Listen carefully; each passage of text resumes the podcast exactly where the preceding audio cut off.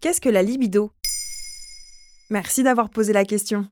Selon les statistiques IFOP Glidden de décembre 2020, un tiers des Français a ressenti une baisse générale de leurs besoins sexuels durant le second confinement. Il faut commencer par différencier la libido du désir sexuel. La libido est liée à l'activité hormonale alors que le désir sexuel est psychologique. Alors pourquoi est-ce qu'on dit qu'on peut avoir une baisse de libido? Des perturbations d'origine hormonale sont tout à fait possibles et elles peuvent concerner les deux sexes bien sûr. Par exemple, chez l'homme, un taux anormalement bas de testostérone ou un taux élevé de prolactine.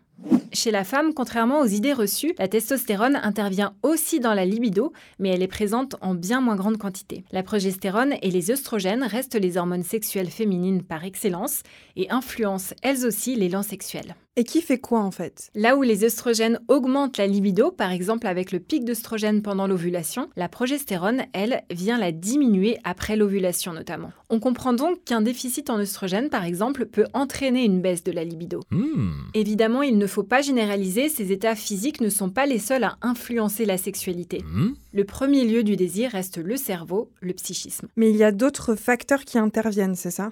Oui, bien sûr, la prise de médicaments comme la pilule ou les antidépresseurs par exemple. Pour deux raisons, parce qu'ils peuvent directement influer sur les hormones sexuelles ou parce qu'ils ont pour conséquence des modifications physiologiques qui peuvent rendre les rapports sexuels plus difficiles. Le fait d'être atteint de maladies graves est un autre exemple parce que ces maladies entraînent souvent du stress et ou des douleurs. D'un autre côté, on peut se réjouir que certaines activités stimulent au contraire nos hormones sexuelles ou nos états physiologiques. Est-ce que tu as des exemples d'activités qui agissent comme des aphrodisiaques? Oui, le meilleur exemple, c'est le sport. Il augmente la température corporelle qui influe elle-même sur le désir et permet de libérer la production d'endorphines qui luttent contre le stress. Le sport libère aussi la production de testostérone qui augmente directement nos appétits sexuels. Wow J'ajoute que la stimulation de notre circulation sanguine et de nos capacités cardiovasculaires améliore l'irrigation des organes et l'endurance sexuelle, si tu vois ce que je veux dire. Oui. Seule limite, une pratique sportive trop intense fait sécréter une autre hormone, le cortisol, qui lui n'est pas un aphrodisiaque. Maintenant, vous savez.